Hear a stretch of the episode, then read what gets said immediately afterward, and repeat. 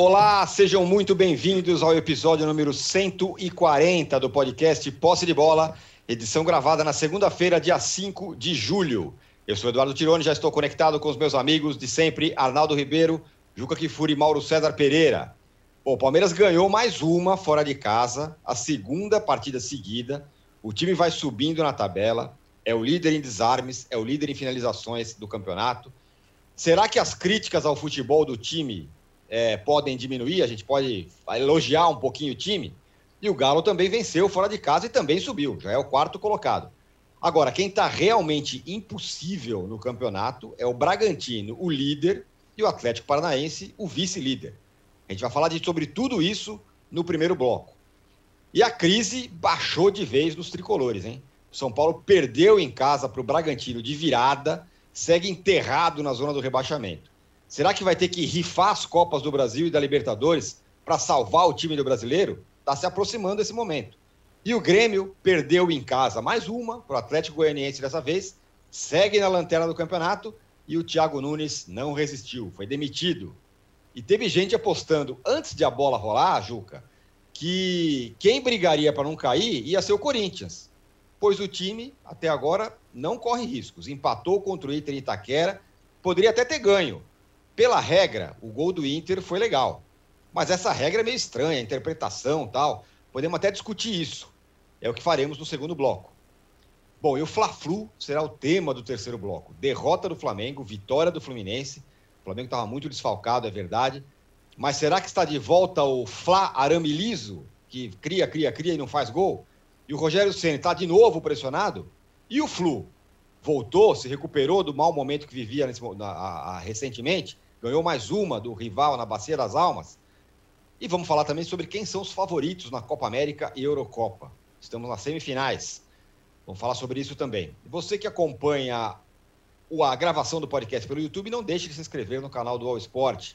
Você que escuta o podcast na sua plataforma predileta, não deixe de seguir o Posse de Bola. Bom dia, boa tarde, boa noite a todos.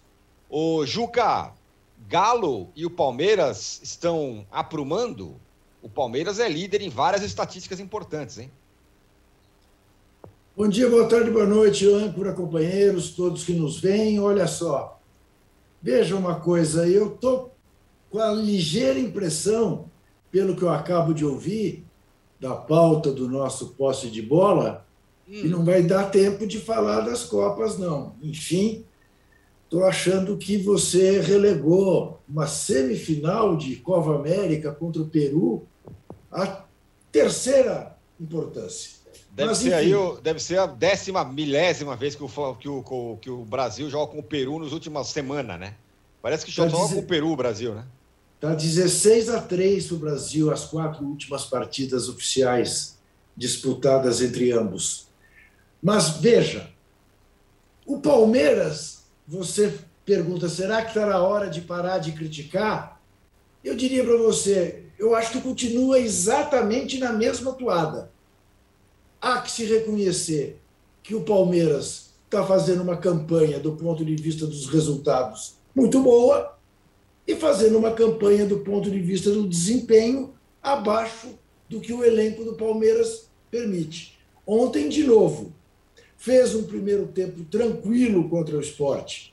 E aí há que se dar o desconto, tem toda a razão o Abel Ferreira.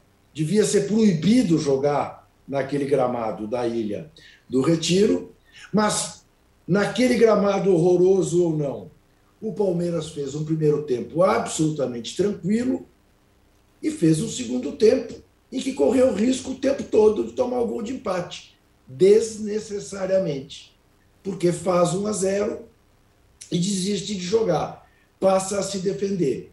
Eu continuo a não gostar. Se eu fosse torcedor do Palmeiras, estaria sofrendo de maneira desnecessária. Não é necessário sofrer para ganhar do esporte como o Palmeiras sofreu. Repito, mesmo no gramado horroroso que deveria ser proibido e que um dia eu espero um capitão de um time entrará no gramado e dirá: aqui nós não vamos jogar porque estamos preocupados com a nossa integridade física. o Cartola que se vire. Perca os pontos, faça o que quiser. Enfim, mas então é absolutamente indiscutível. A campanha do Palmeiras é digna de aplauso. Palmeiras é firme candidato ao título brasileiro, pelos resultados que vem tendo e por essa maneira de jogar, que a mim não agrada, jamais agradará, seja campeão ou não. Esse é um lado. O outro, o Galo. O Galo ganhou mais uma vez com o passe do Hulk. Está fazendo também uma campanha de recuperação interessante, mas continua a jogar um futebol abaixo daquilo que pode. Porque também fez 1 a 0 lá em Cuiabá e depois parou de jogar. Não é ainda um time que você possa dizer tenho absoluta confiança na campanha que o Galo vem a fazer. É um futebol pobre.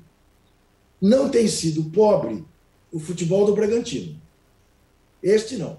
Este tem sido um futebol convincente. Vai perder o Claudinho, nem sei até que ponto vai fazer tanta diferença pelas características individualistas do Claudinho. Mas ontem fez uma partida realmente digna de aplausos, se a gente considerar que pela segunda vez no campo do adversário, grande de São Paulo, assim como havia acontecido em Itaquera, no Murumbi, toma um a zero e vira, é para se olhar com muita atenção para esse time. Um time que joga sem pressão de nenhuma espécie, que está se divertindo e que sabe lá até onde pode ir. A tendência da gente é achar que o Bragantino não tem camisa para ir muito além do que está indo. Quem sabe ficar entre os quatro, ganhar o título, não. Ainda não é maduro para tanto. Do jeito que está esse campeonato, e nós vamos falar do Flamengo mais adiante, não sei. Que está divertido olhar o equilíbrio em cima e embaixo, ah, isso tá. Muito bem. Ô Mauro, é... Galo e Palmeiras estão te convencendo nesse momento, não? Evidente que não, né, Antônio? Essa pergunta é de fácil resposta, né? É, vamos tratar aqui como foi, como foi tratado o pós-jogo de Flamengo 2 a 0 no Cuiabá, fora de casa. Ah, o Flamengo no segundo tempo passou sufoco. Não passou sufoco. O Flamengo no segundo tempo, ele teve uma chance contra si, o Cuiabá teve mais a bola e mais nada críticas. Agora temos elogios ao Atlético, que no segundo tempo, sabe quantas bolas chutou contra o gol do Cuiabá? Zero. Nenhuma. Reforçando o que disse o Ju, o Atlético não jogou mais. Fez 1 a 0 sustentou 1 a 0 Abraçou 1 a 0 Parecia a seleção do Tite, que adora 1 a 0 Os times do Tite, né? Igualzinho. 1 a 0 tá bom para mim. O Palmeiras, no segundo tempo, ontem, deu a bola para o esporte. Isso é pouco. Isso é pouco. Não é porque você derrota dois dos times mais fracos do campeonato que vai parecer tudo maravilhoso. Claro que é pouco. É um campeonato longo, um momento que os times vencem cumprindo o seu papel, como o Flamengo, ao vencer semana passada, não fez mais que sua obrigação ganhando do Cuiabá. Então, eu acho ainda que são times subaproveitados. Né? E é incrível o Palmeiras jogar contra o esporte também. É sub... Eu concordo com relação ao gramado, claro. As com relação ao gramado ruim, elas sempre são pertinentes. Mas o Palmeiras quer um gramado para jogar bola ou quer um gramado só para se defender também? Talvez até favoreça o segundo tempo do Palmeiras, porque é só para se defender. Para se defender, para se defender, você não precisa de gramado. O adversário vai chover a bola na tua área, você vai afastar é, é, as jogadas aéreas e vai embora. Então, eu, eu, continuo achando que assim, os dois, com os talentos que têm, com os elencos que são muito melhores que a grande maioria, vão pontuar, vão vencer os adversários mais fracos, vão ficar ali no bolo ali e tal. O Atlético jogou bem no meio de semana contra o Atlético Goianiense, ali foi uma boa atuação. E o Hulk se destaca porque o time depende do Hulk e do Nacho. Eles estão resolvendo sozinhos. As jogadas são é, é, é, quase todas é, partindo desses jogadores. Né? O Hulk com boa técnica, muita força física, ele abre defesas, ele dá os passes, é, põe velocidade. O Nath é um jogador muito acima da média, experiente, então dando passe, fazendo os gols, sempre está aparecendo. E o Atlético consegue aí pontuar depois de uma sequência muito ruim. Mas eu acho que o futebol ainda muito aquém, muito aquém. Ao contrário, claro, do Bragantino, que consegue viradas, é claro, joga sem pressão de fato, é, mas tem conseguido resultados expressivos. Ontem foi mais um né, é, é, é, superando aí adversários. Precisam, no caso do São Paulo, não vive um bom momento, está muito mal colocado no campeonato, não venceu, mas é o São Paulo no Morumbi, isso não pode ser ignorado. Vai lá e vence de virada. É, o Bragantino, o Red Bull Bragantino. E também uma situação muito atípica, né? Não é um time pequeno, um time de poucos. Não é o Fortaleza, que tem recursos muito menores que os grandes clubes do Brasil, se organizando para poder brigar com o Voivoda lá no comando, o Ceará com o Gordiola, o próprio Bahia, né, para citar alguns times do Nordeste que são exemplares hoje na gestão e no que estão conseguindo. É, é, é, é, um, é um, um, clube do interior de São Paulo, que na verdade hoje é uma empresa, uma empresa multinacional, né, que vai ganhar o campeonato da Fórmula 1, né, que monta duas equipes de Fórmula 1, tem times pelo mundo inteiro, tem time que disputa a Liga dos Campeões, que fica em segundo no campeonato alemão, só não ganha porque tem o Bayern, que é imbatível, e que monta um time aqui no Brasil. Então é uma situação totalmente atípica. Na pandemia, melhor ainda, porque você não tem que enfrentar uma torcida adversária, joga sempre no estádio vazio, e você não tem uma torcida para te encher o saco quando empata com o Ceará em casa. Qualquer time que lidera o campeonato, se empata em casa com o Ceará, a torcida vai reclamar. Uhum. O, o, Bragantino, o Red Bull Bragantino, empatou no meio de semana em casa com o Ceará. Mas quem vai reclamar? Não tem ninguém para reclamar. Nem o repórter mascarado vai lá mais, não está mais aparecendo por lá. Então a coisa está é. muito light. Então, assim, e nesse momento fica ainda mais vantajoso. Não estou aqui tirando os méritos, não. Mas é uma leveza. Ao contrário do que acontece em outros clubes, que vão ser mais discutidos, mais cobrados. Mas acho que tanto o Atlético quanto o Palmeiras, eles continuam devendo.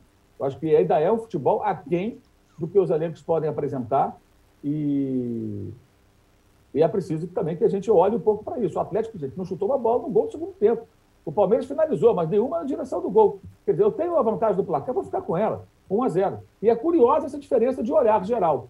Né? O Flamengo, na quinta-feira, fez o segundo tempo ruim, muito ruim. Né? Aí, nossa, olha só, e tal, ainda fez o segundo gol. O Palmeiras e o Atlético jogaram também com adversários mais fracos, abraçaram 1 a 0 mas aí beleza. Por que essa diferença? Eu acho que a crítica vale para os três. Para o mau segundo tempo do Flamengo quinta-feira, falamos isso aqui na sexta, e para esses dois é, comportamentos das equipes. Faz 1 a 0 o time inferior, gente, vai lá e faz dois, faz três, liquida o jogo.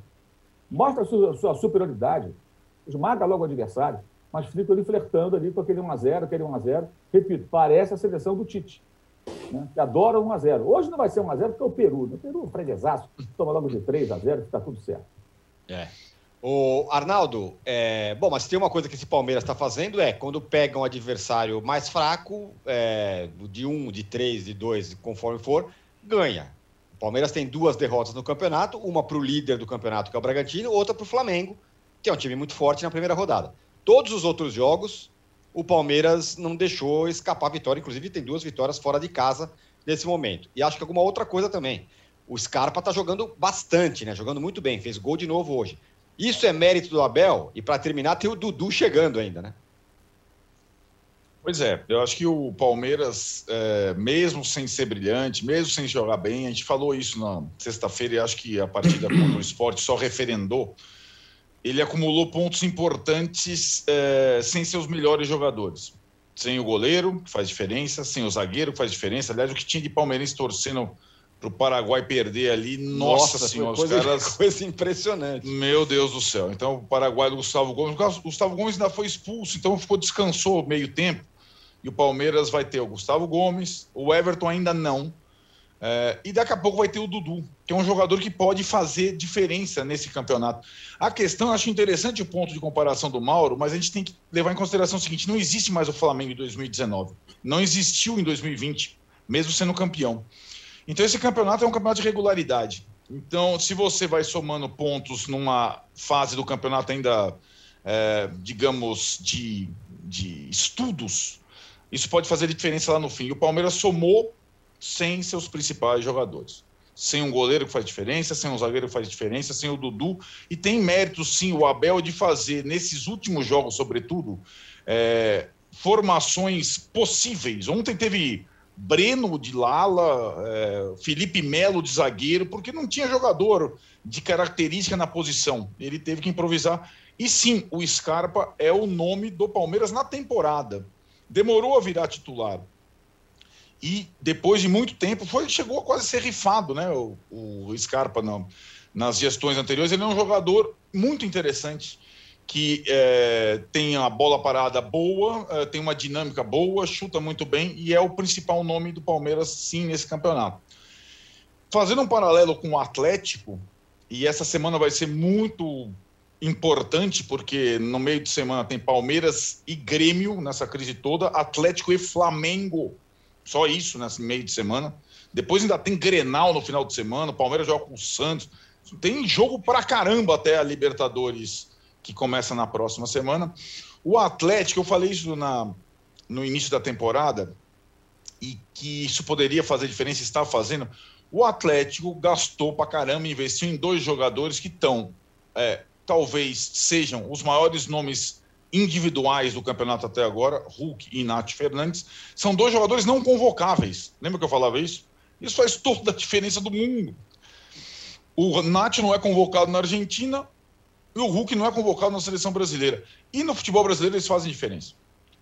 Então, o Atlético não é como o Palmeiras, que ainda vai receber os seus melhores jogadores, mas vai ter retornos importantes também. O, a dupla de zaga do Gustavo Gomes do Paraguai é o Júnior Alonso, faz falta no Atlético. Daqui a pouco volta. Então, o Atlético, mesmo regular, eu acho que o Atlético, quando joga é, em gramados melhores, quando joga no Mineirão, normalmente faz bons jogos, até melhores do que o Palmeiras em termos de volume. Tem mais. É, tá mais inteiro também nesse. Mesmo com várias baixas. Teve Covid. Teve... Quando perdeu o Nacho pela questão do Covid, caiu, né? O Nacho e o Hulk é uma outra situação. E acho que tem um desafio muito grande contra o Flamengo. É um jogo. A, gente está chegando à décima rodada, tem um jogo aí, é, aquele jogo de dois, entre dois dos principais favoritos. O Flamengo já pegou o Palmeiras, agora tem o Atlético, e o Atlético pode, nessa semana, se colocar ali como o Palmeiras já se colocou, e o Atlético Paranaense e o Bragantino estão uh, confirmando impressões sobre times que têm características semelhantes. Atlético Paranaense e Bragantino. Pouca pressão, muita blindagem, jogadores jovens, saúde. Os dois times esbanjam saúde. Tem muito time no Campeonato Brasileiro que não, aguenta a toada de quarto e domingo, quarto e domingo, porque não tem saúde. Atlético Paranense e Bragantino só vê a média de idade dos dois times. Você entende um pouco. E também não são, convenhamos, é, times de ocasião, digamos, nessa ocasião, nessa temporada 2021. Eles vêm, né? Vem crescendo, vem com uma coisa consistente. Você não coloca nunca os dois para lutar contra o rebaixamento, você coloca sempre os dois agora para disputar a vaga nas Copas, e de repente, numa situação de largada do campeonato, eles, podem, eles não são cavalos paraguaios, esses dois times. Eles podem não ganhar o campeonato, mas que eles vão incomodar até o fim, eles vão. Eles têm, e mesmo sendo é, subservientes num aspecto, eles vão ceder os jogadores para a Olimpíada numa tranquilidade monstra.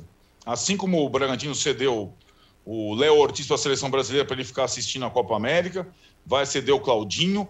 O Atlético vai ceder dois jogadores para a Olimpíada. O Santos, o goleiro, faz diferença e o Abner, lateral. Então eles vão ali, então, mas, cara, nem isso, nem para isso tem pressão, né? É uma outra coisa, é uma outra coisa, é uma vitrine, etc e tal. São, eles correm por fora. Atlético Mineiro e Palmeiras correm por dentro. Bragantino e Atlético Paranaense correm por fora. E acho que nesse, nesse nesse rol ali dos primeiros colocados, você pode colocar aí o Flamengo, a gente vai falar mais para frente do Fla-Flu, que tem os jogos atrasados, mas que está numa situação é, desconfortável porque agora os confrontos principais virão, incluindo esse primeiro contra o Atlético no Mineirão. Baita jogo. Eu já estou assim esperando o poste de bola da sexta-feira, porque vai ter tanta coisa para falar dessa rodada do meio de semana que ela é graúda, Tirone antes da Libertadores vai acontecer muita coisa nesse Brasileirão ainda.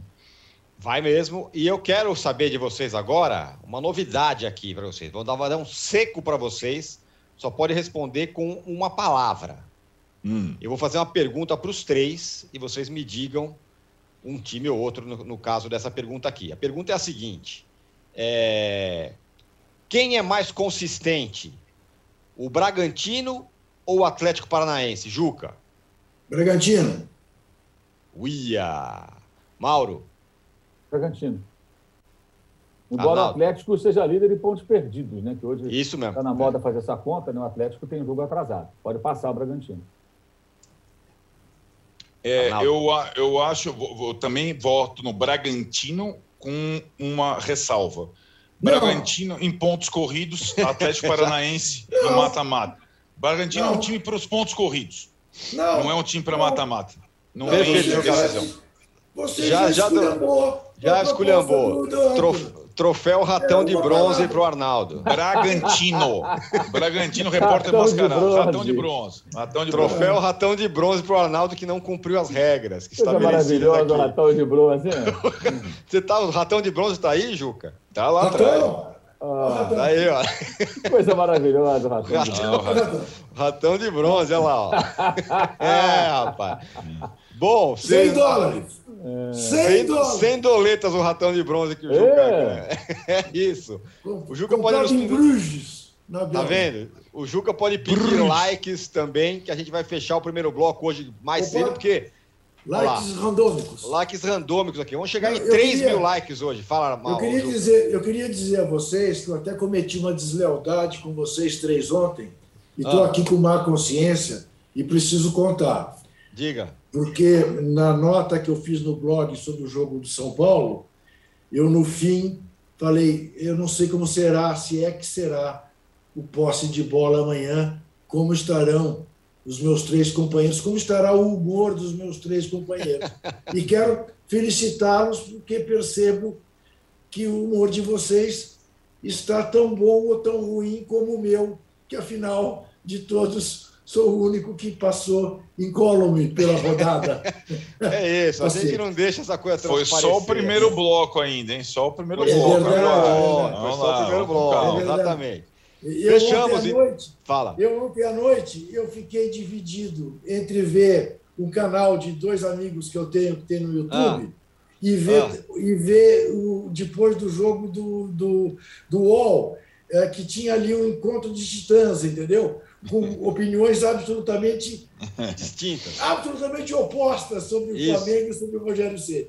Mas foram muito bons os dois programas. Muito, muito bem. bons. Parabéns. O pessoal tava, tava, tava, tava mais nervoso no, na, na, no, no lugar lá dos seus amigos, né? Então, o pessoal tava, tava on fire ontem. Tava é... um pouco, é. Exato. Fechamos ó, o primeiro bloco, porque no segundo bloco vamos falar justamente da crise dos tricolores. O São Paulo não ganha de ninguém, se juntar aqui o posse de bola, mais uns seis caras a gente ganha do São Paulo. E o Grêmio, que não só não ganha de ninguém, como não tem mais técnico. O Thiago Nunes foi demitido. E do Corinthians, que o Juca falava que ia cair, que ia brigar para não cair, tá passando tranquilão. Olha o escudo, olha o escudo do Corinthians do lado certo hoje. Escudo do Corinthians, ratão de bronze, likes randômicos. Voltamos em 30 segundos. Baixo Clero é o podcast de política do UOL. Toda semana eu, Carla Bigato, converso com os comentaristas Maria Carolina Trevisan e Diogo Schelp sobre temas que dominam a pauta política brasileira. Você pode ouvir o Baixo Clero e outros programas do UOL em uol.com.br podcasts, no YouTube e também nas principais plataformas de distribuição de podcasts.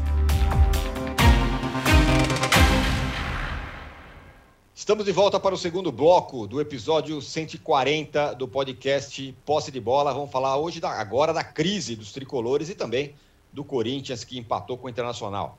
O Arnaldo, a derrota do São Paulo para o Bragantino nesse domingo muda o patamar, vamos dizer assim. Um, a coisa começa a respingar na comissão técnica, sobretudo depois da, da substituição bizarra que foi feita. Dois, escapar do rebaixamento já está na prioridade 1 um do time daqui para frente, antes dos confrontos da Libertadores e da Copa do Brasil. Eu estou certo? Sim, é, é, embora né, os confrontos da Libertadores da Copa do Brasil aconteçam nesse próximo mês contra o Racing e contra o Vasco, é, enquanto cinco rodadas do Brasileirão se acumularão. E aí ainda fazendo esse recorte, até a partida de volta contra o Vasco em São Januário, serão esses nove jogos, e depois, a partida do Vasco em São Januário, ainda cinco rodadas para virar o turno do brasileiro. O fato é que essa pontuação, com essa pontuação, nenhuma vitória no campeonato, todos os outros que viveram rebaixamentos na história tinham pontuação melhor que o São Paulo neste momento. É, eu vejo assim uma situação é, de explicação para esta campanha, que passa lá pela priorização do Paulista, questão física. São Paulo talvez seja o time de pior preparo físico do Brasil hoje. É um time que só fez um gol em segundo tempos do Brasileirão até agora.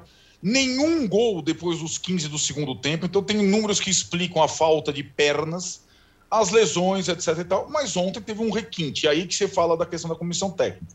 Ontem o São Paulo fazia uma partida bem digna contra o Bragantino, ganhava por 1 a 0, jogava bem, e aos 15 minutos do segundo tempo, de repente, o Reinaldo passou mal, o Lisieiro fez algum sinal, etc e tal, e o treinador Juan Branda, auxiliar do Crespo, fez duas substituições completamente estapafúrdias. Desmontou o sistema tático do time e o time levou a virada e só não perdeu por três, quatro lá, porque o jogo acabou mais cedo. E aí, Tirone, é, não teve a pergunta ou as perguntas óbvias na coletiva do Juan Branda. Primeiro, foi o Crespo que indicou as substituições? Seria uma pergunta óbvia para ser respondida. Com o detalhe, como o Reinaldo passou mal e a substituição foi em seguida, provavelmente não foi o Crespo, não daria tempo. Então ele teria que justificar. O que, que você quis fazer, Juan Branda? Você se arrepende de ter feito? O fato é que respinga na comissão técnica, porque, embora o Crespo não estivesse lá, é o auxiliar dele. E, embora o Crespo não estivesse lá também, é a preparação física da comissão dele. Né? E ele volta nessa segunda-feira ao trabalho, de que completa 46 anos, aniversário do Crespo. Hoje? Recuperado. É, hoje, 46 anos. Cumpleaños. Cumpleaños. Volta com uma pressão, acabou o crédito do Paulista para a comissão técnica. Acabou o crédito, acabou. É, chega, não tem mais, sabe? Ah, saiu da fila tal. Dane-se, não, não importa mais, né?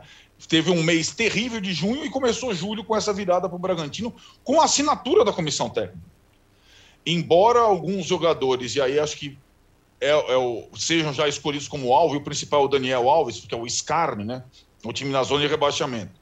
E o cara vai para a Olimpíada, aquela coisa toda lá, vai jogar mais uma partida ele é o principal alvo em termos de jogadores, na conta da comissão técnica está virada para o Bragantino. O Bragantino, vou te falar um negócio, o Bragantino nem jogou tão bem assim como jogou em outras partidas para virar o jogo.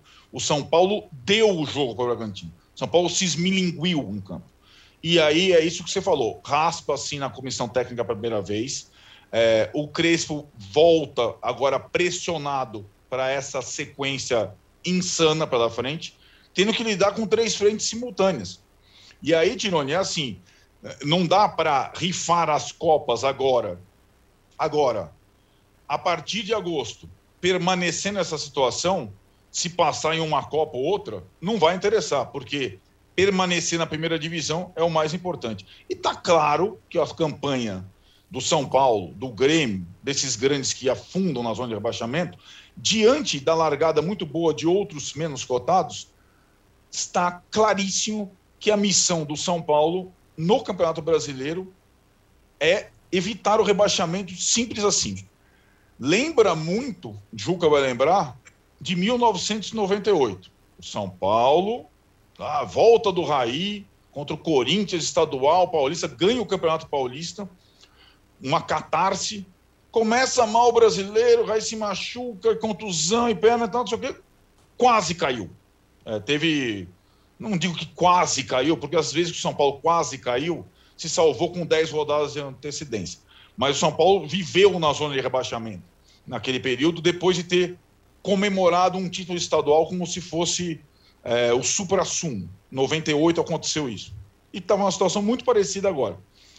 Acho que o Crespo, sua comissão, terão uma nova avaliação no dia 5 de agosto, quando acabarem os confrontos com o Racing os confrontos com o Vasco e essas cinco rodadas do brasileiro, que inclui partidas contra Flamengo, Palmeiras e Atlético Paranaense. Só isso. É, tá fácil a vida do, do, do, do São Paulo, tá tranquila. O Juca, você disse que a briga do Corinthians é para não cair. E o Corinthians, ele tá na cola do Santos, ali no meio da tabela, e a uns 10 quilômetros do São Paulo. E é só não ganhou contra o Internacional por causa da tal da regra do impedimento lá, né? Que o, a falta foi marcada antes do impedimento, porque o cara não ia para o jogo, o que eu acho absurdo também, né? O cara ia correr para quê? Para para abraçar o goleiro, o que, que ele estava fazendo ali, o Cuesta? Ele, claro que ele ia na jogada. E aí teve o, o gol do Internacional. O Corinthians vai passando meio tranquilinho, sobretudo quando você compara com o que está acontecendo com o São Paulo. Sabe que eu acho que pimenta no olho dos outros é refresco. Ah. É impressionante como. Faz tempo, eu tô... É, não, eu estou tão preocupado com o São Paulo e com o Grêmio como estou com o Corinthians. Aliás, eu diria, por razões óbvias, estou mais preocupado com o Corinthians do que com o São Paulo e com o Grêmio, porque o São Paulo e o Grêmio, queiramos ou não, admitamos ou não, têm elencos melhores do que o elenco do Corinthians. O Corinthians está fazendo uma campanha de 40%. O Corinthians empatou cinco vezes, ganhou dois jogos. Esta é a grande diferença para Grêmio e para São Paulo. Embora o Grêmio tenha dois jogos a menos que o Corinthians. Mas o Corinthians está fazendo uma campanha de 40%. 40% de aproveitamento cai. Cai. Então, o campeonato está muito no começo. Os indicativos da campanha do Corinthians não são bons indicativos. O Corinthians perdeu dois jogos em casa. Empatou outros três jogos em casa. É, é, é, é muito medíocre. Eu concordo contigo, eu aprendi uma novidade. Até fiquei com raiva do Sávio. Salve. No, no, do Salvio no sábado. Porque que história é aquela? Olha, a falta foi marcada antes da participação do jogador no lance. Ué, mas como antes da participação? Ele só tomou a falta porque ele foi participar do lance. Exatamente. Só tem no Brasil essas interpretações das determinações, só tem no Brasil. Essas... Isso. É bizarro negócio, esse negócio. Negócio de maluco, de maluco. Agora, tá bom, pode dizer, não, a regra diz isso, então tá legal. Não vou discutir com a regra. Agora, é uma estupidez. O que não significa que se o Corinthians não tivesse tomado aquele gol, o Corinthians faria mais do que um 0 a 0 Porque o jogo estava com toda a cara de 0 a 0 Mais uma vez, o Corinthians teve uma chance de gol no primeiro tempo inteiro. Foi de alguma forma não tão desagradável como Corinthians e São Paulo e Corinthians e Bahia, mas quase. Absoluto. São dois, dois times estéreis, dois times que não fazem o goleiro do adversário trabalhar. Então, não vejo motivo algum para o corintiano estar mais tranquilo. É claro, se dirá, está no meio da tabela, está muito à frente dos que estão lá no fundo. É verdade. Mas eu tenho visto o que é ser corintiano. Sofrendo para o esporte perder, para Chapecoense, vibrando com o gol do Gilberto. Gilberto entra e faz o gol. Opa, a Chape vai continuar lá embaixo. O esporte vai continuar lá embaixo. O Cuiabá vai continuar lá embaixo. Torcendo para que esses adversários do seu time não pontuem. Porque o seu time anda a passo de cágado. Olha, é, vou dizer que tem torcedor de outros times que também tá nessa. Ô, oh, a Chapecoense perdeu. É. Putz, o América ganhou. E agora? Se a gente empatar, vai acontecer não sei o quê. Tem vários Sim, casos que estão assim. Eu sei, eu sei que tem. É o caso, sei. é o caso do torcedor do Grêmio, né, Mauro? Que agora também não tem ponto, tá em último lugar e também não tem treinador mais. E detalhe, o Grêmio, ô Mauro, vê se eu estou enganado. Esse ano montou um time para ser campeão trouxe jogador da, da Europa, montou um time, mandou embora o Renato porque não estava rendendo, porque a história era outra, e agora luta para não cair. E o Thiago Nunes foi demitido. É, o Grêmio montou o time, mas começou a montar o elenco ainda com o Renato, né? Aí o Renato, é, é, foi, junto com o Grêmio, foi eliminado da Libertadores na fase preliminar. É, contrataram o Thiago Nunes, acho que muito mais porque estava disponível no mercado do que com uma convicção de que seria a solução. Porque o trabalho do Thiago Nunes no Corinthians ele foi tão ruim, tão decepcionante, que ele já chegou cercado de, de dúvidas. Né? Ele era uma grande interrogação. E essa interrogação desapareceu, confirmou. Ele cometeu novamente muitos erros, o time repetiu problemas do tempo do Renato, agravou em outros aspectos, e o resultado está aí. O Grêmio não, não só pela má colocação, as atuações do Grêmio são uma coisa assim, é, é, assim assustadora, né? Ontem é mais uma. Já tinha acontecido no meio de semana contra o Juventude. No campo, que não era mais o Pampa, no campo estava seco, o Grêmio não fez nada. E ontem conseguiu perder para o Atlético Goianiense do Barroca, que controlou bem o jogo, poderia ter feito umas gols no segundo tempo, depois que fez 1 a 0 né?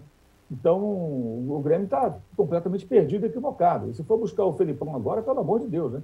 Ano passado, quando o Escolari foi para o Cruzeiro, aquilo foi tratado como, ah, olha que bonito, ele está ajudando o clube de, por onde ele passou. Ah, e depois ficou, meteu o pé, meu irmão, foi embora. Como saiu do Grêmio uma vez no meio de um jogo. No meio de um jogo com o Veranópolis, ele largou o time, era um monte de garoto em campo. Agora o Felipão vai resolver? Gente, pelo amor de Deus. O que, que o Grêmio quer da vida? O que, que o Grêmio espera? Ficou um tempão ali deixando o Renato fazer o que ele queria. O Renato do Grêmio ele queria o Neymar na seleção, né? Faz o que quer, e parece que ninguém tem condições de falar assim, cara, assim não dá, vamos mudar um pouco. Não, faz o que quer. Literalmente, faz o que quer. Fazia. Aí sai o Renato. E há quem fale, ah, o Renato poderia voltar. Meu Deus, gente. Foi agora, outro dia, que o Renato foi eliminado pelo Del Valle. Foi agora. Recentemente. O Grêmio não está na. Atenção, o Grêmio. Notícia. O Grêmio não está na Libertadores. E caiu com o Renato Portaluppi. E tomou de quatro do, do, time do Cuca, o Santos, tomou de cinco do time do Jesus, o Flamengo no outro ano, com eliminações vexatórias. Não, nem, nem competiu com o Palmeiras na final da Copa do Brasil. Foi a final mais fácil dos últimos anos. O Palmeiras ganhou com perna. Ah, mas ele foi, foi bem em 2017, 2016. Estamos em 2021.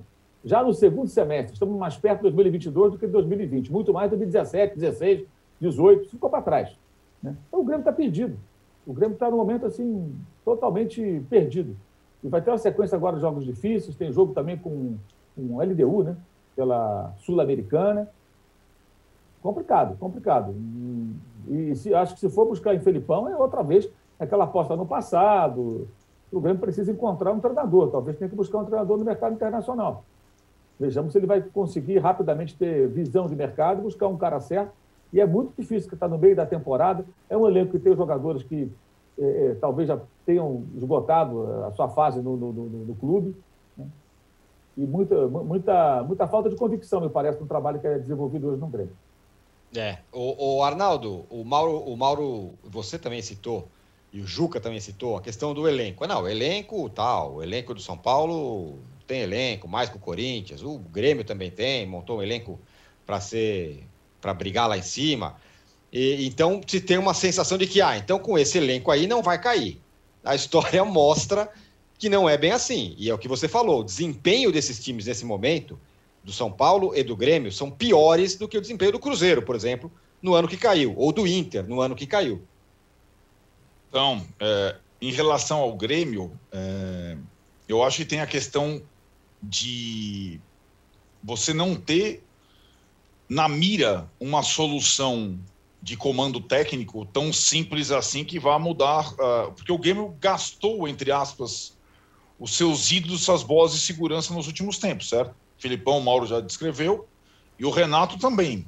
Então, sabe aquele cara que volta para casa, tipo como se foi o, o Abel no Inter o ano passado, por exemplo, né? Uhum. O Grêmio não tem essa carta, ah, o cara que vem é, mudar, que conhece o vestiário, etc e tal, conhece o ambiente, ele não tem essa e, carta. Isso, isso foi o Renato quando ele voltou para o Grêmio. E pois aí depois é. fez muito sucesso, né? Pois é, é e acho que aí não daria para recorrer ao Renato de novo agora. E o Filipão tem toda essa coisa toda né, de, de, dos últimos trabalhos, de uma questão de desgaste, mesmo lá no Grêmio. Então, uma, uma situação complicada. É, não vejo.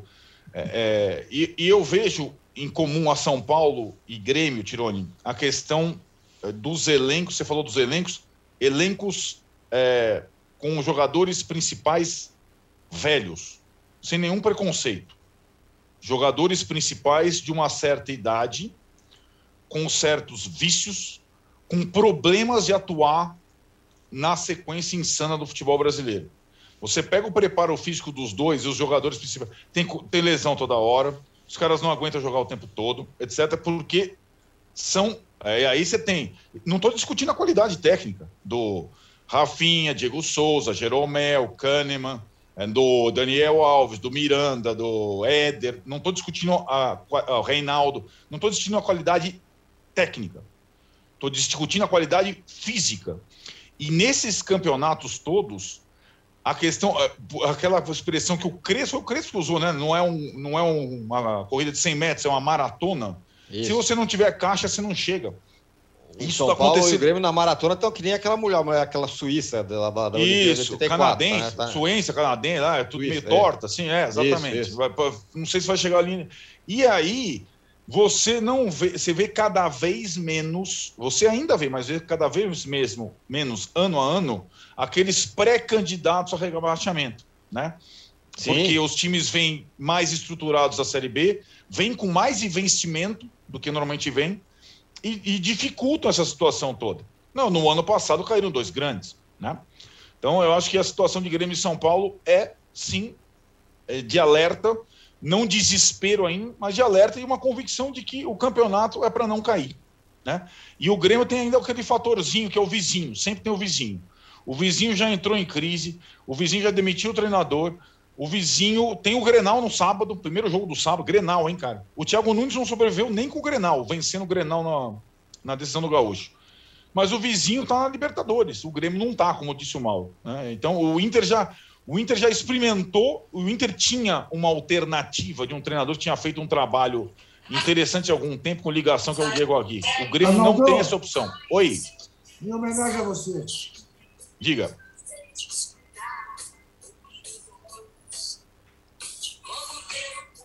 Saúde. Saúde. Ah, é, Olha. Ó, Lee, Rita Lee, Rita Lee garoto. Quero é mais saúde. É isso, Grêmio, saúde.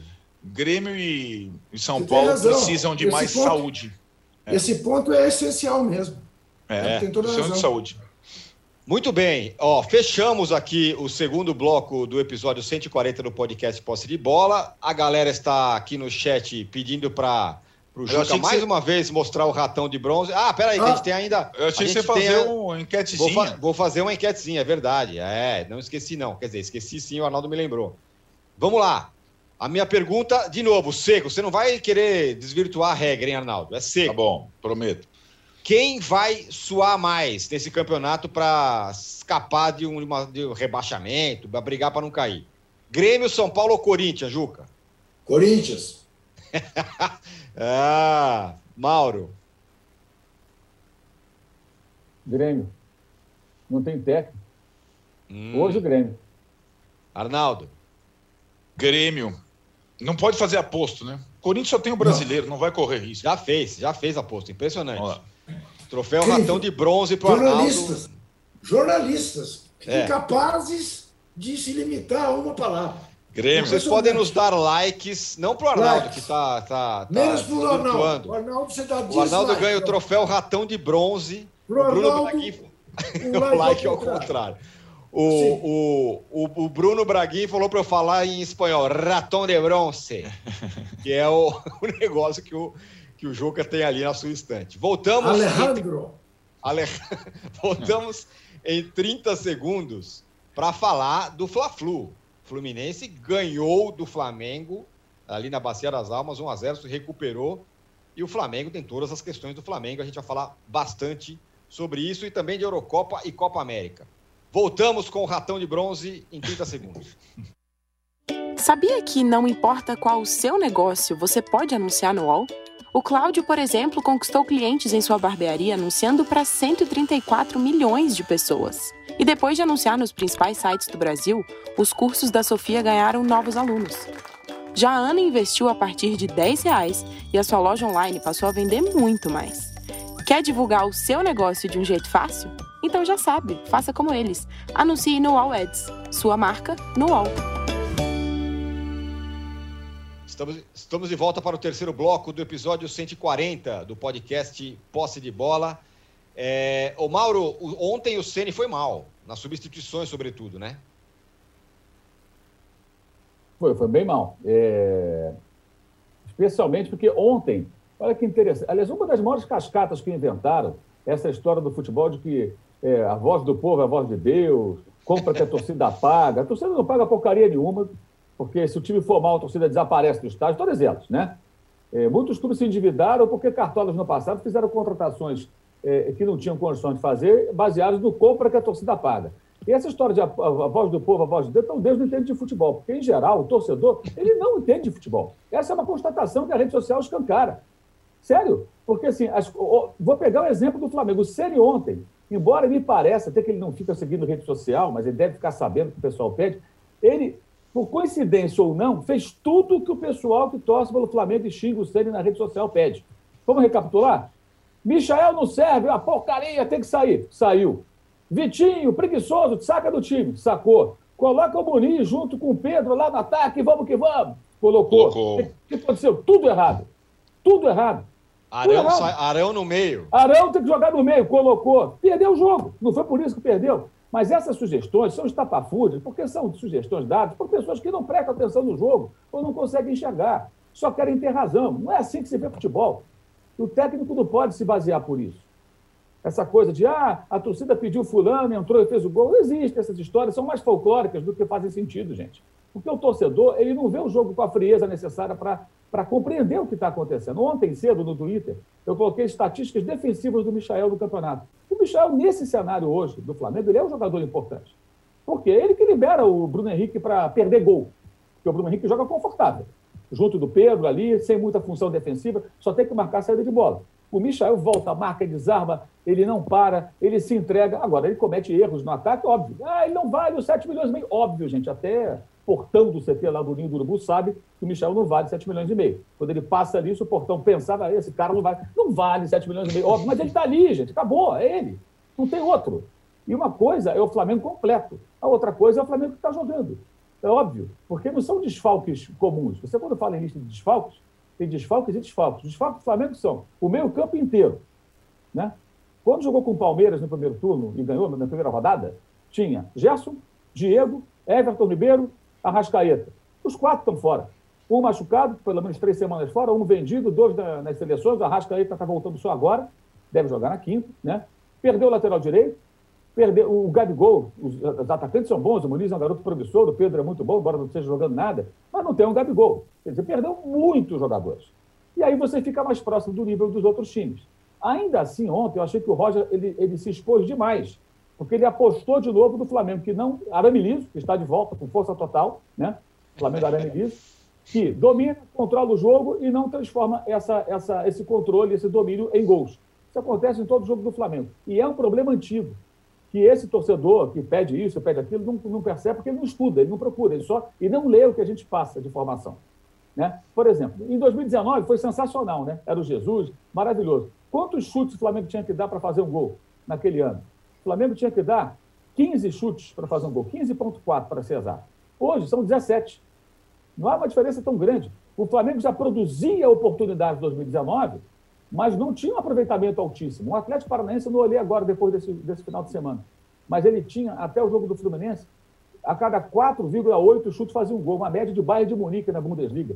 Uma coisa assustadora, que é difícil até de manter. Então o Flamengo já há muito tempo é assim, produz, produz, produz, mas não tem um aproveitamento tão bom como deveria ter. E isso está se agravando. Ainda assim, o time entra com a proposta de ter a bola, de controlar o jogo, criar situações. Ontem teve chance. O Michael colocou o Bruno Henrique na cara do gol, perdeu. Quando o Caio cabeceou uma bola com perigo, uma outra ele chutou rente atrás. O Michael bateu cabeça com a zaga do Fluminense, conseguiu chutar, queima-roupa, Marcos Felipe defendeu. Gustavo Henrique mandou a bola no travessão. 14 finalizações no primeiro tempo. Fluminense, o, qual o propósito do time? Entrar, controlar o jogo, ter a bola, criar situações e fazer os gols. Erra no mais importante, fazer os gols. E não permitir que o adversário ameace. O Fluminense não assustou no primeiro tempo. E o Roger apostou nisso. No segundo tempo, ele fez boas mexidas e você percebe que o Fluminense tem uma base hoje, jogadores da base melhores que os do Flamengo. O Flamengo não tem Martinelli, o Flamengo não tem Luiz Henrique, o Flamengo não tem o Kaique. É. Os jogadores da base do Flamengo que estão ali não são jogadores que vão fazer diferença. Aí ele pôs o Max, outro dia, põe o garoto, põe o Max. Aí ontem, pô, põe o Max, reclama. Qualquer coisa que faça está errado. Ontem o Rogério Ceni foi muito mal na, na, na, nas mexidas e o Roger muito bem.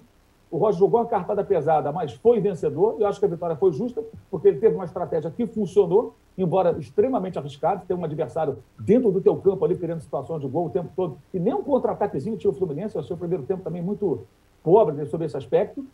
Mas o que acontece no Flamengo hoje é uma histeria coletiva, em que as pessoas acham que assim, tiro técnico acabou e só vem tudo como defeito. E, e, se isso chegar na diretoria, né, ela vai cair na situação que vive o Grêmio hoje. Vai contratar quem, Bonitão? Ah, traz o Voivoda. Gente, o Voivoda está trazendo Fortaleza, todo respeito à Fortaleza. É completamente diferente. Você chegar no Fortaleza, começar um trabalho, é, com a expectativa do Fortaleza que é fazer uma campanha mediana, e se puder crescer, ótimo, quer crescer para Libertadores e tudo mais. E o Flamengo com a cobrança de jogar bem sempre, né, dominar o adversário e ganhar os jogos, independentemente da escalação. Né? Ontem o meio-campo do Flamengo tinha o Vitinho, o Michael, o Arão de volta à função e o João Gomes. É completamente diferente do meio-campo do time dominante.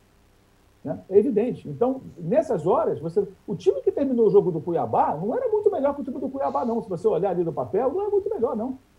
Hugo uhum. Moura, sabe, muitos jogadores comuns. Quando você tem o Hugo Moura entra para jogar com as feras, ele vai fazer ali o feijãozinho com o arroz dele não vai se comprometer. Mas se você coloca o time com esses caras todos, o time é mais próximo ali do, da, da, normalidade, da média do futebol brasileiro, dos times. Não tem grande vantagem. Então, acho que ontem teve erro do Senna e teve uma lição para esses reclamões da rede social, que não vão aprender porque não querem aprender. Muita coisa que foi pedida por, por esses torcedores foi feita ontem. E aí está o grande erro do Rogério. E o Michael, que tanto xingam, ontem eles xingaram ele, né? Foi o melhor jogador do Flamengo no jogo. Disparado. O Michael, o Michael está para o Flamengo de hoje como o Ataliba esteve para o Corinthians de 82 e 83. É essencial. Doutor Sócrates dizia: se não fosse o Tatá, eu não renderia 50%, é o meu pulmão. Joga para mim. É. Há que olhar para isso. Ah, perdia gol, perdia, fazia confusão, fazia. Mas ontem houve um contra-ataque do Fluminense que o Michael salvou é, de voleio na área do Fluminense. Na área do. É, exatamente. É. O Juca, ontem era um clássico, portanto, perder e ganhar um clássico é uma situação de normalidade, independentemente da qualidade dos clubes, dos times no momento. Agora, a torcida protestar, do Flamengo protestar como protestou e contra o Rogério e não sei o que e tal, também não tem um pouco de soberba de, claro. de, que, de, que, o Flamengo. Ah, é o Flamengo, então ele vai passar o trator em cima de todo mundo.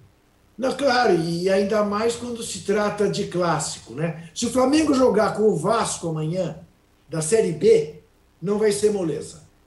Se jogar contra o Botafogo da Série B, não vai ser moleza. Porque há sempre o aspecto da tradição de um clássico. Era um Fla-Flu, diga-se de passagem, num gramado irrepreensível, que é o que o Corinthians tem de bom no momento, oferecer o seu estádio. Né? Aliás, há muitos corintianos pé da vida porque o Flamengo pôs as bandeirinhas de escanteio com a sua bandeira. Né? Há, um, há uma grita contra o assessor de imprensa do Corinthians, que é rubro-negro. Né? Querem a cabeça dele, manifestos, o dia 4, porque descobriram tweets é, dele isso. lá do século passado, uh, esculhambando o Corinthians. Enfim, este é o clima corintiano. Mas não tem porquê. Uh, claro que foi desagradável perder ontem. Até porque jogou melhor que o Fluminense. Criou mais chances do que o Fluminense. Mas não fez os gols. Mandou bola na trave, diabo. Mas é um Fla-Flu, gente. É um Fla-Flu que nasceu 40 minutos antes do nada. Achar que perder um Fla-Flu causa uma crise é porque realmente estão correndo na barriga. E não é o time de 2019. Ponto. O, o isso que o Juca falou é, é importantíssimo. Até escrevi isso na coluna lá no Dois Esportes. O, o, o, torcedor do Flamengo, em parte, hoje, ele é extremamente arrogante, é uma soberba impressionante, acha que todos os adversários são uma porcaria, que vencer a todos é, é mera obrigação. É, é um negócio perigosíssimo, perigosíssimo. Uhum. A diretoria tem que estar muito consciente disso e não se deixar levar. Porque não é assim. Óbvio que não é assim. É evidente que não é assim. Essa é uma arrogância assim, assustadora. Ontem, assim, é, chega a ser uma falta de respeito com o Fluminense, achar que vai ganhar. Do... O Fluminense é um time que está na Libertadores, é um time que se reforçou e que, e que sabe. Nas mesmas frentes que o Flamengo, né, Mauro? Exatamente. É. Arnaldo, e sabe enfrentar o Flamengo. Já ganhou é. o Flamengo em janeiro, no primeiro jogo do ano, aquele erro do Felipe Luiz no final. Jogou a bola acho, do Felipe. Acho que foi você que disse. Acho que foi você que disse também, Mauro, para completar, que quando você olhar é, a base e os caras da base que jogam no time principal do Flamengo e do Fluminense, possivelmente os, os jogadores da base do Fluminense são melhores que os jogadores da base do são Flamengo. São melhores. São melhores. E, claramente são melhores. Os bons do Flamengo foram vendidos. Renier, Vinícius Júnior, Paquetá, produto por fortuna, né? Mas você pega na média os jogadores, o Fluminense tem jogadores mais interessantes. E ontem o Roger soube muito bem usar isso. Aliás, para o bem do Fluminense, se o Nenê se conscientizar que ele vai jogar 15, 20 minutos é, por jogo, vai ajudar a barbaridade. Ele precisa lembrar do Del Piero, do Totti, esses caras que eram ídolos na Itália, nos seus clubes, grandes Sim. clubes na, na, na, Itália, e que ficavam ali do banco, não reclamavam e entravam para ajudar a resolver. Ontem ele foi importantíssimo, o Roger mexeu muito bem. É outro também que toma pancada da torcida do Fluminense. Tipo, ontem tinha o Tricolor reclamando, mesmo com a vitória. Depois de tomar ah, vitória o Atlético Paranaense. Ah, mas não sei o quê. Eu concordo, primeiro tempo se expôs demais. Mas deu certo a estratégia dele. Ele jogou uma cartada pesada no pior momento. Foi corajoso. Eu vou aguentar o Flamengo, eu vou tomar pancada aqui e vou ganhar na parte final do segundo tempo, nos 15, 20 minutos finais. Ganhou o jogo. E foi estratégico, isso ficou muito claro. E o Senna, ao contrário, fez o que a Flá Twitter pede. E aí pagou caro. Não se ouve a torcida do Twitter, gente. Esquece isso. Depois Nossa, não mesmo. Isso é uma bobagem, isso é uma besteira. Né? E a arrogância do Flamengo hoje. Uma derrota em clássico foi vergonhosa esse ano. Aquela para o Vasco por 3 a 1 Pelo péssimo momento, momento que o Vasco já vivia naquele momento, naquela fase. E foi uma derrota, assim, que o Vasco foi muito melhor. A de ontem, eu acho que não. O Fluminense tem seus valores, usou uma estratégia, venceu e foi merecedor. É isso que eu ia falar, o, Arnaldo. O Fluminense ganhou. Ah, foi na última bola, tomou um monte de, de chute, não, não, tomou gol e fez o gol no final. Mas é, o Roger meio que renasce, né? Ele estava já ficando em crise, tinha acabado de perder um jogo de 4 a 1 vai lá e ganha do Flamengo.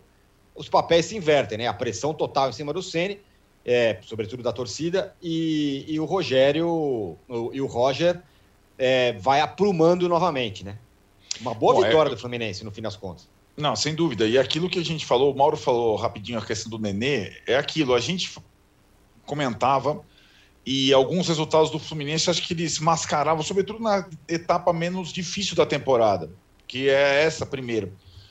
Fred e Nenê jogando juntos em jogos específicos. E o Roger teve num momento, muita cautela para fazer essas escolhas e opções, preferindo mantê-los juntos. Aí o Fluminense ganhou jogos importantes com os dois. Aí, tá vendo? Tem que jogar junto, tem que jogar junto.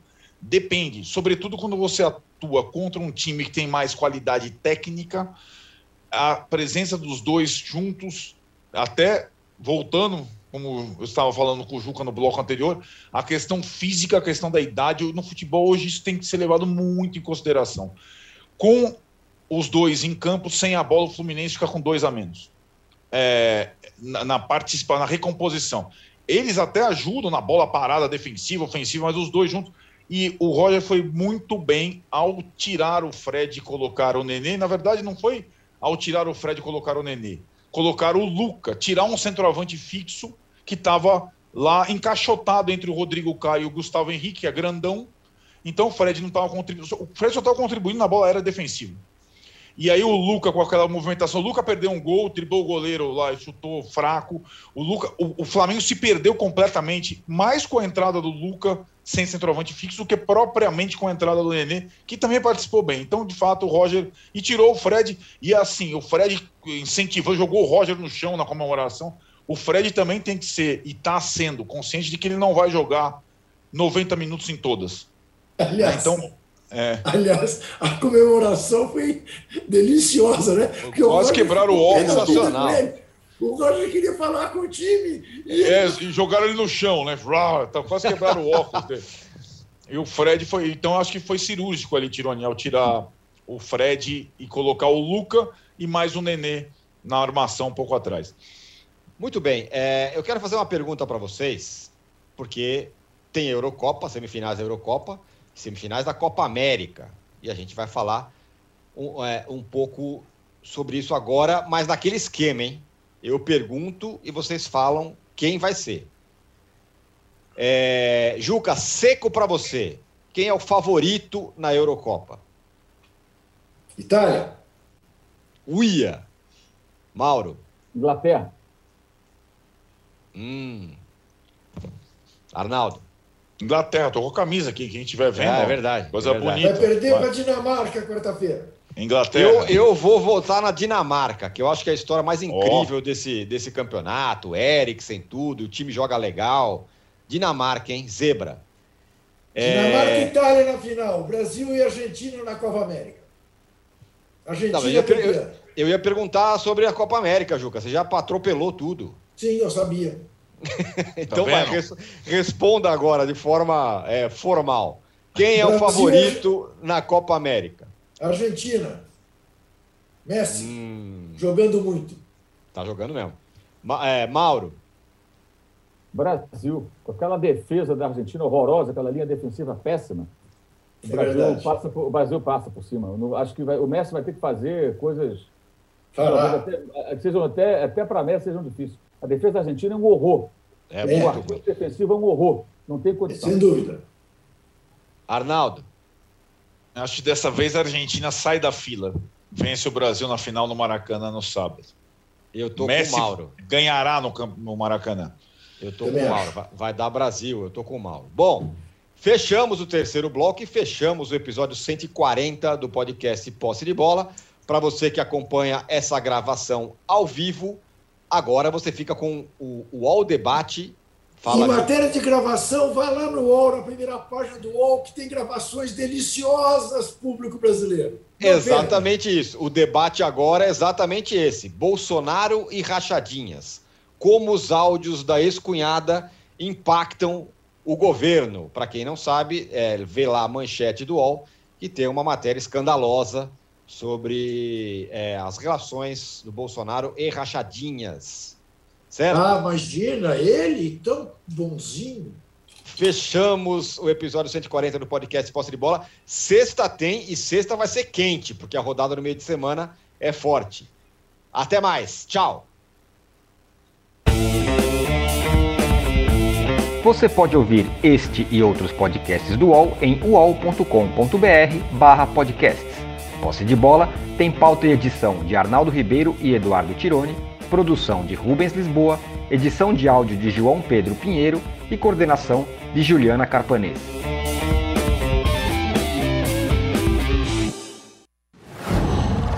Qual?